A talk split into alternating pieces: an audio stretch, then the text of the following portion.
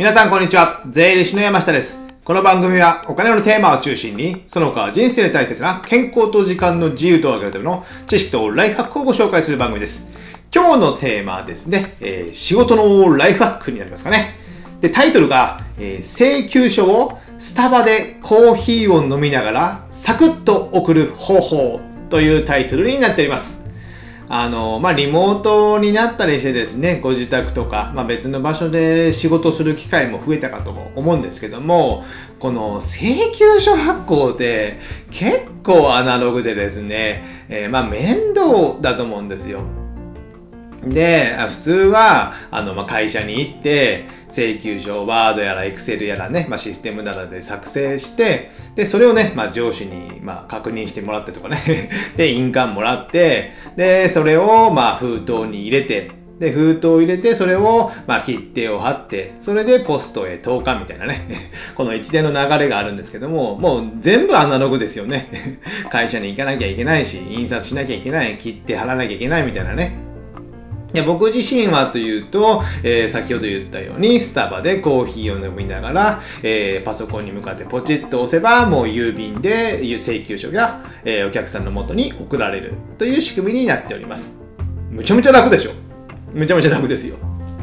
ですので今日はこのやり方っていうのをご紹介したいと思います。で、これですね、やり方が大きく分けて2つありまして、1つ目が、えークラウド会計というね、クラウドの会計システムを使ってやる方法。それとまたその使わないパターン。この2パターンでちょっと解説したいと思います。じゃあ前半はですね、このクラウド会計を使った、え請求書発行の代行のやり方をご紹介します。じゃあこれもですね、2で大きく分けて2つで、えークラウド会計はフリーっていうものと、えーマネーフォワード。フリーとマネーフォワード。この2つがあります。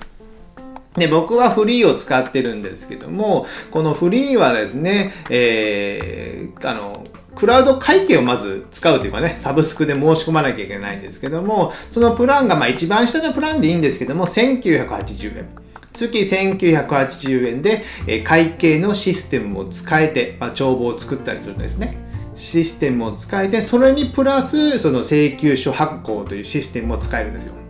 で、それに代行サービスというのがあります。代行サービスというのは、その、えクラウド会計の中の請求書発行のシステムで請求書をポチポチと作るじゃないですか。A さんに30万円の請求書を発行します。で、そこで作ってですね、それを作ったものを、えー郵送代行というのがいいんですよ。郵送代行。郵送代行というのはささっきみたいに印刷して封入して切手を貼ってポスト投函これを全て代行する外注するんですよ楽でしょ？ですので、スタバで コーヒー飲みながら何度も言うようですけども、えーポチッと依頼を押すだけで、えー自動的にお客さんのもとに請求書が送られる。これが1通で、えー150円。1通150円です。これには、えー先ほどの切手代、印刷代、えーポスト投函代、すべて入ってる。ですので、まあ、今84円ぐらいですか？一番軽い、えー郵便って。軽い郵便っていうのも変ですけども。84円プラスなので、も倍もならないですけども、まあ、7、80円ぐらいのその手数料を払ってるみたいなイメージですかね。でも、これって結構バカにならないんですよ。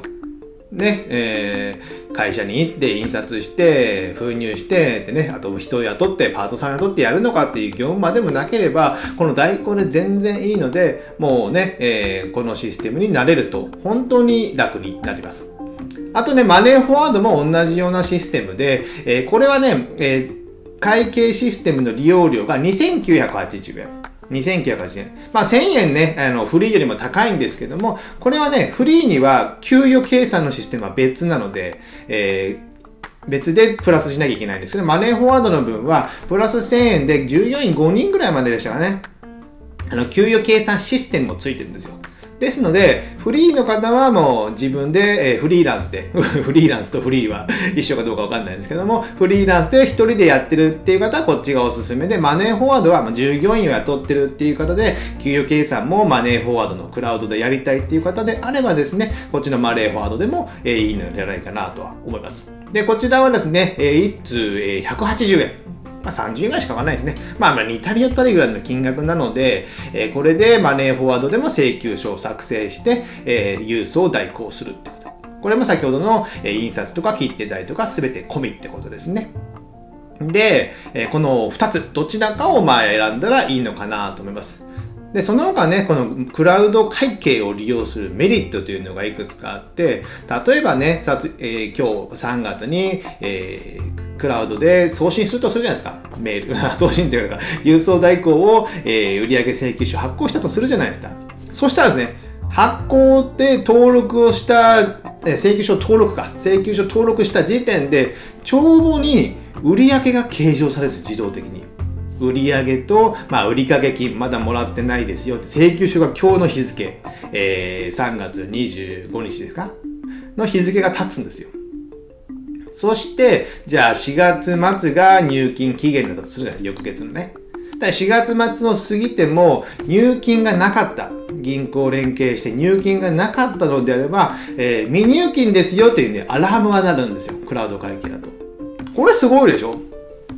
ですので、こういった、まあ、入金の漏れとか、えー、帳簿に、えー、もう一度売掛金とか売上の帳簿をつける必要もなくて、請求書を発行した段階で帳簿に全て計上されて入金管理までできるってことなんですね。これがね、クラウド会計の良いところで、今まではなんか別のシステムとかでやってて、販売は、売上の請求は営業事務がやって、えー、その他の経理、経理全般は、えー、超、あ、経理がやるか、経理の人がやるみたいな感じで、バラバラやってたんですけど、それが一つにまとまってデータが集約されて、クラウドで保存されてる。っていうことになりますのでこういったクラウド会計を利用することによって請求書も代行でできて全て入金管理や売り、えー、帳簿の作成まで自動的でできますのでクラウド会計は結構ね今後